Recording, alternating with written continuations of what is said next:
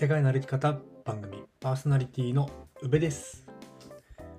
この番組は世界一周とロングトレイルの旅をしてきた宇部と勝が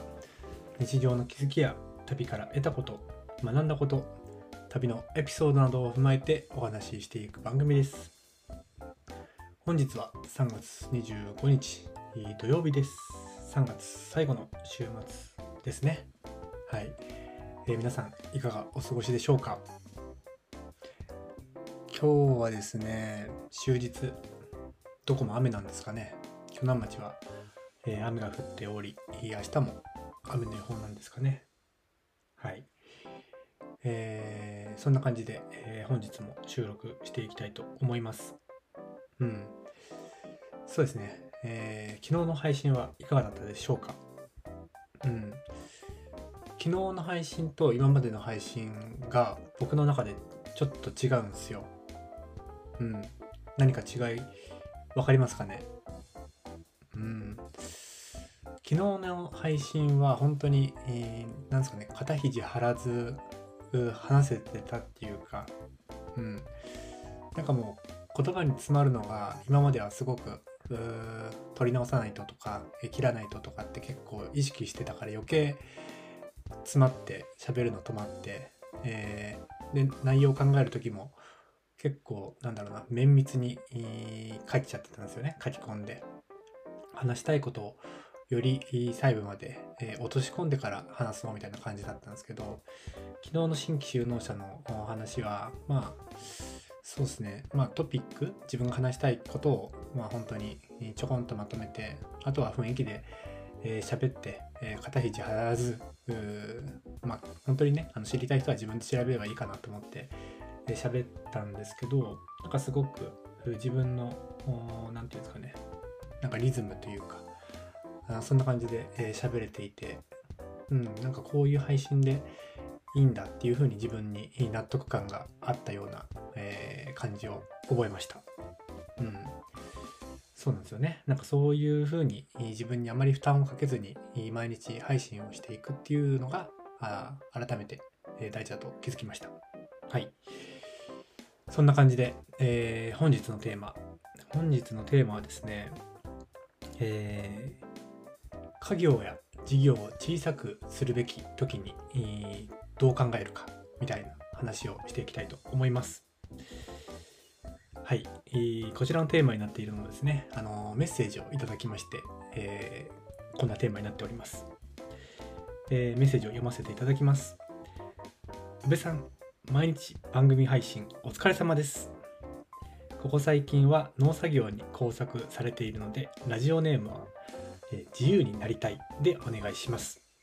ラジオネーム自由になりたいさんから、えいただきました。ありがとうございます。えー、しばらく聞けてなかったのでめちゃくちゃ更新されていて、え、びっくりです今朝から夕方にかけてやっと追いつきましたよ、えー、それにしてもまさるくんがいないので完全に農業感が出ていますね。かっこ笑い、えー、早速質問させてください、えー、家業や事業の終わり方小さくするべき時など宇部さんは考えていますでしょうか？こちらは継いだ時よりも事業を大きくしてしまい後戻りできない状況です。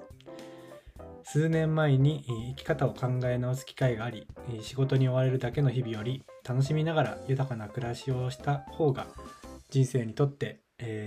は人生にとっては大切なのだで大切なのではと思うことが増えてきました今思えばすぐ辞めれるように準備しながら規模拡大を進めればよかったと後悔しています。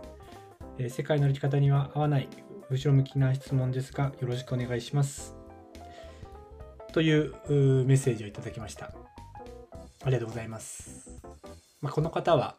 そうですね、えー、自由になりたいさんは、まあ、福岡で、えー、トマト農家をされている方で、えすごく規模を大きくやられている方なんですけど、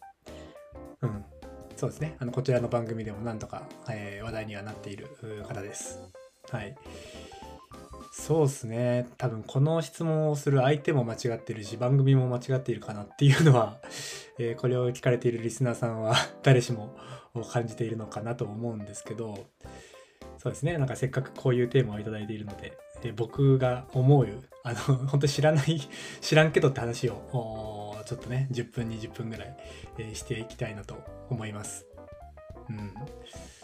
てか、これのし、このテーマで喋ることが余計あれですよね。あの、農業感を強くしてるかなと思うんですけど、そうですね。家業や事業を小さくするべき時に考えること。うん。どうなんですかね。なんか昨日の流れから言って、まあ僕みたいなあ家業がもあるような、あのー人それを継ぐような人を小せがれ農家って、えー呼ばれるんですけどそういう人たちが、まあ、昨日の配信で僕がメリットがすごいあるような言い方をしていたんですけど彼らも彼らで、えー問題点をすごく抱えているんですよね。うんまあ、どういったところかっていうとそもそも今やってる事業が何、えーていうんですかねあの傾いて、えーやってはやっても収益が上がらないスタイルを引き継ぐっていう人もいらっしゃると思うしそもそもその事業には興味なくて自分で新しいことを新しい農業のことをしたいんだけどそれをストップさせてしまうとお支払いができなくなってしまうのでいやいや、えーその事業をやっているっていう方もいらっしゃるかと思います。うん、なので一概にいい小せがれ農家がいいかっていうとそうではないっていうのが、あ、あるんですけど、まあ、今回そうですね、えー自由になりたいさんが、えー聞かれている家業や事業を小さくするべき時っていうのを、まあ、僕なりにうーん考えてみたんですよね。うんそうまあ、僕も同じように今カーネーションの苗を作る仕事をしていてでそれが主軸になっていて今かすみ草も自分がからえースタートさせた苗の生産をしているんですけどこれを基盤にブルーベリーとかをやらずにこの面積を広げていくっていう選択肢もあったわけでで今回メッセージをくれた方はそれを実際にしていってでしていた先にやっぱりもうちょっと余力を持ちたいなっていう話だと思うんですけど、えーどうですかね。うーん。どうなんだろう。そうな。カーネーションを主軸にやっていくって言った時にそうですね。やっぱりうん、誰かに任せるっていうのがいいのかなっては思います。うん、今既存の事業を回していて、まあ、収益が出ているっていう前提なんですけど、うん、それをストップさせるってなるとそれまで、えー使ってる経費とかもずっと支払っていくわけじゃないですか。うん、でそれを止めなければ一応そこで黒字が生まれているんであればなんか自分以外にその同じようなことができる人を一人いいなんていうんですかね、えー任せられるような環境を整えてやっていくっていうのが一番なのかなと思います。思いました僕は。うん。そうですね。だから自分がこの今のカーネーションとブううカスミソウの生産とブルーベリーの生産を今自分の父親がいてるからやれてるところがあるんですよね。全部。うん、でこれがもし父さんがちょっと具合が悪くなっちゃったって言った時にどこまで自分が一人でこの仕事をできるかっていうとやっぱやっぱどこかしら規模を小さくしないとやりきれないっていう判断をしないといけなくなってくると思うんですよね。うん、じゃあそれをかすみ草とカーネーションの事業を縮小していくかっていうと結構それは何ていうんですかね自分のライスワークの部分食べていくのに必要な部分なんで、えーそれは規模縮小は考えていないんですけどじゃあそれを継続していくためにはやっぱり誰かに任せるっていう感覚が大事なのかなと思いました。うん、そうですね。で、まあ、なんていうんですかね、今自分がしてる仕事っていうのは、会社からの委託業務をもらってやってるんですけど、なんかその会社との関係性、えーを、なんだろう、維持したいっていうか、大事にしたい感覚って自分も持ってるんですよね。うん。なんで言うんですかね、その会社間との関係性って結構ドライなイメージは持たれてる方多いと思うんですけどその業務提携を結んでるとか何ですかね委託の仕事をもらってるっていうだけでそこの関係性って個人と個人のつながりよりも結構希薄なんじゃないかなっていう風なイメージを持たれる方も多いと思うんですけどなんかそこが僕の中で違っていてなんか個人とその会社との関係性も結局は人と人だと思っているんですよね。うん。やっぱりそのなんだその元会社の収益が傾いた時に切られるとかそういうことってよく聞くじゃないですか。うん、でそういったリスクもあるっていうのはもちろん承知しているんですけど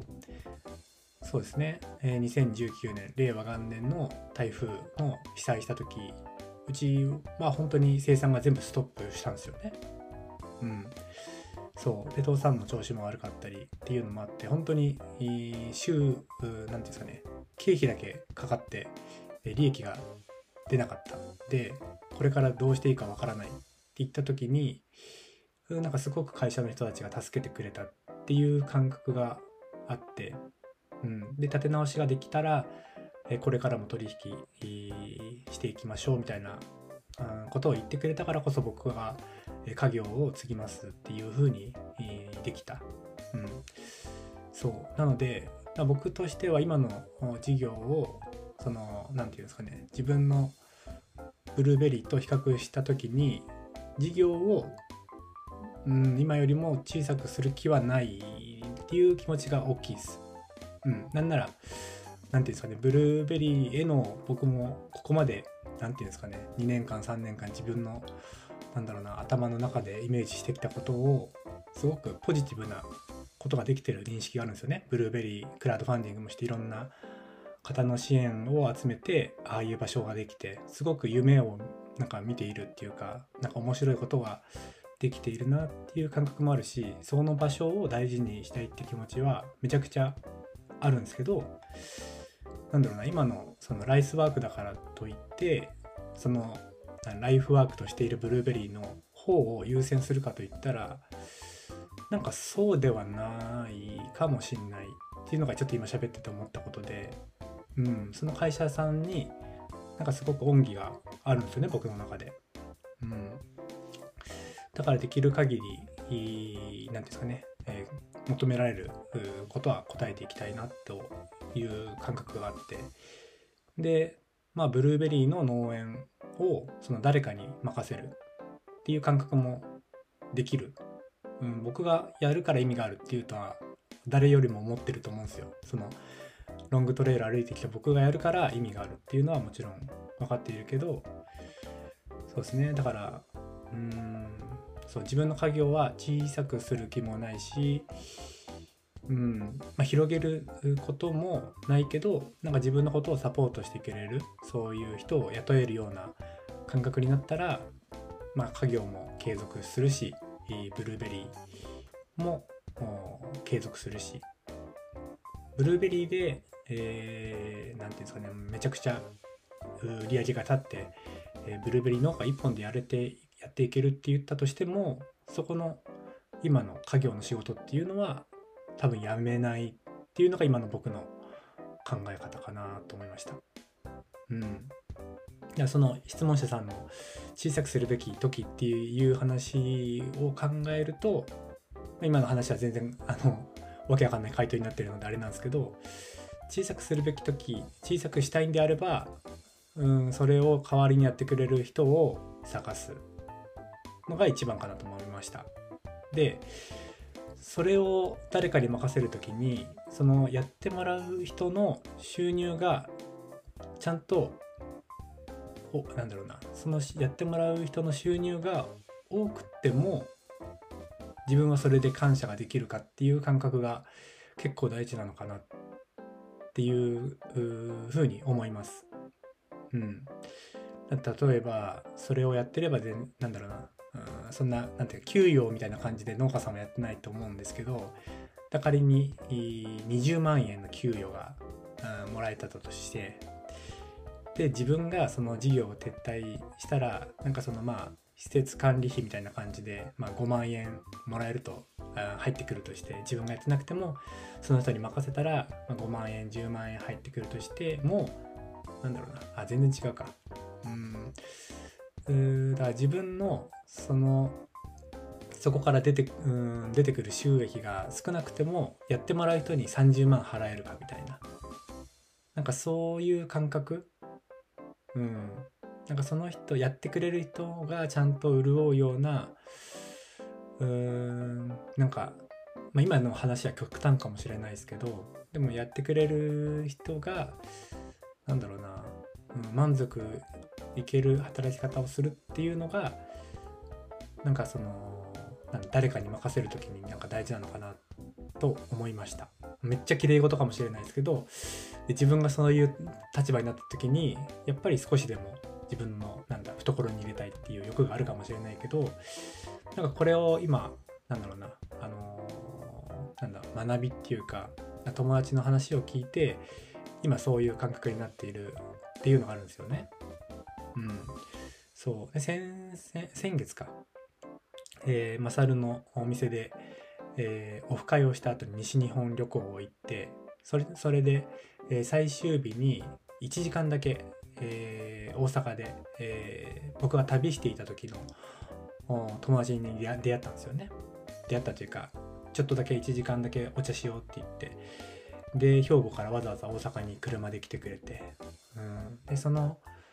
うんまあ、彼とは、まあ、アジアを一緒に旅して僕が、えー、公務員試験を受けた後に、まあ、6ヶ月間だけアフリカ縦断とかをしていたんですけどその時も一緒にアフリカを縦断した中であってで彼はその後日本に帰国して、まあ、福祉の事業を立ち上げたんですよね。介護福祉かな。うん。でそれで今社員を45名もっとかな抱えていてでパートさんも抱えていてその事業をやられているんですけどなんか介護、うん、介護なのかな、まあ、そういう福祉の事業って一人じゃできないじゃないですか。いろんな専門職の人がいてでそういう人たちを雇って、えー、経営をしているっていうスタイルだと思うんですけど、まあ、一応彼があの社長っていう立場で、えー、会社を回していてでそこで雇っている人っていうのは自分の社長のですね社長の給与よりもよっぽど高い給料を支払っているそうなんですよ。うん、なんか歩合制、まあ、出来高に応じて、えー、支払いがあるっていうそうなんですけどそうだ自分の、まあ、その何て言うんですかね、えー、お金自分がもらえる給与、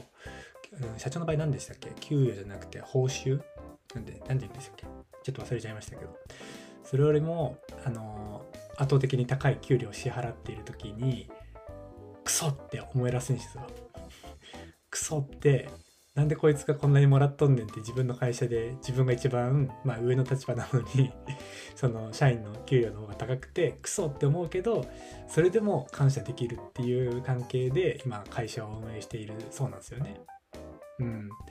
でそれで彼が社長として今やってる前にでそのまあ本当はめちゃくちゃ良くないらしいんですけど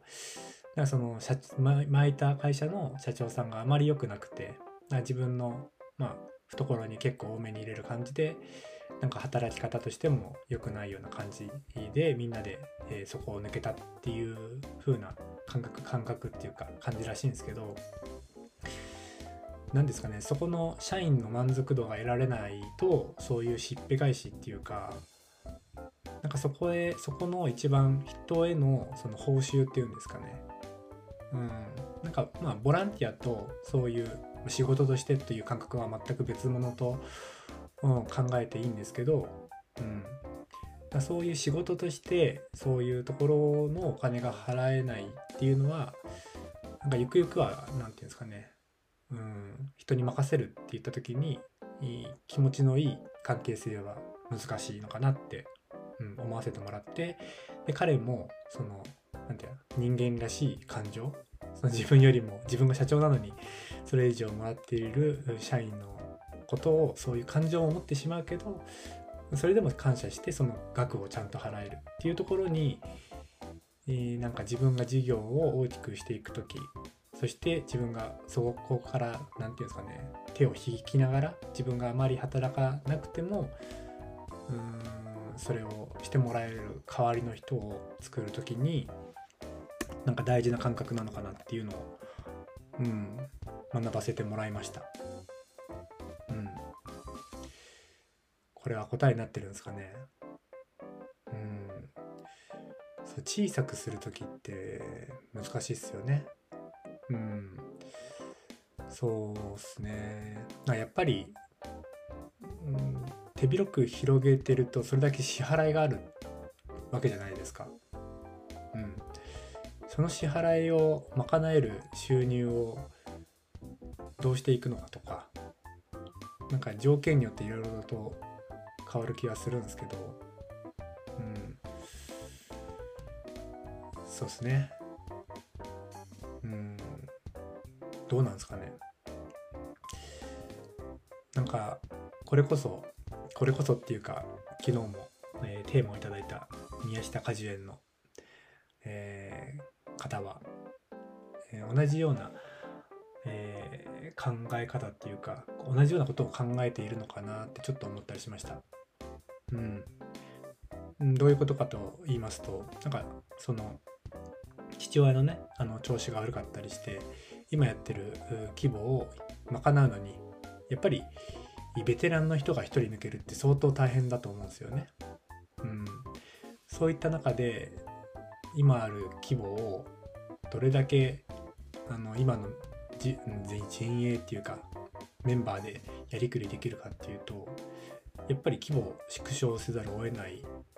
タイミングに来てるような配信配信っていうか、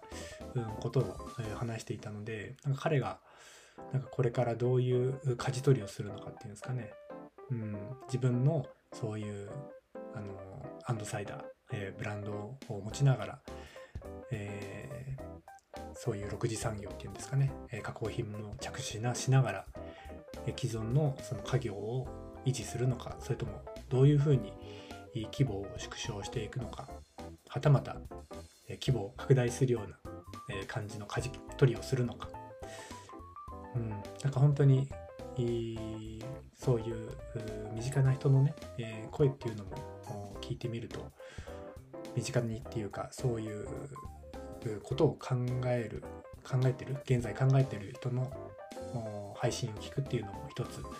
学びになるのかなと思った次第でございます。うん、そうですね。家業や事業を小さくするべき時に考えること。うん、そうですね。うん。僕はやっぱり今の事業が賄えるように、人を入れる。でその入れあの入ってもらった人も満足してもらえるような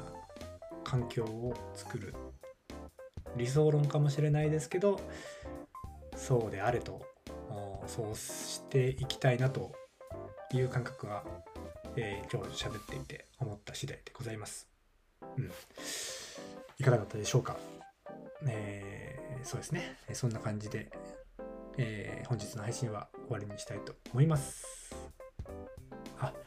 えー最後にですね、えーマサルへのアリゾナトレイル軍資金プロジェクトといったところで、えー昨日お話ししていた、えートークテーマ、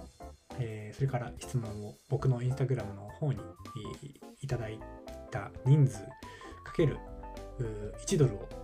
え3月31日までのその数をマサル君への軍資金として、えー送金するプロジェクトをやっていきたいと思います。残り1週間ですね。はい、えーやっておりますので、えーぜひぜひ僕のインスタグラムまで、えートークテーマ、質問をお願いいたします。え僕のインスタグラムのアカウントが yuichiroube ゆういちろうべでお待ちしておりますので、よろしくお願いいたします。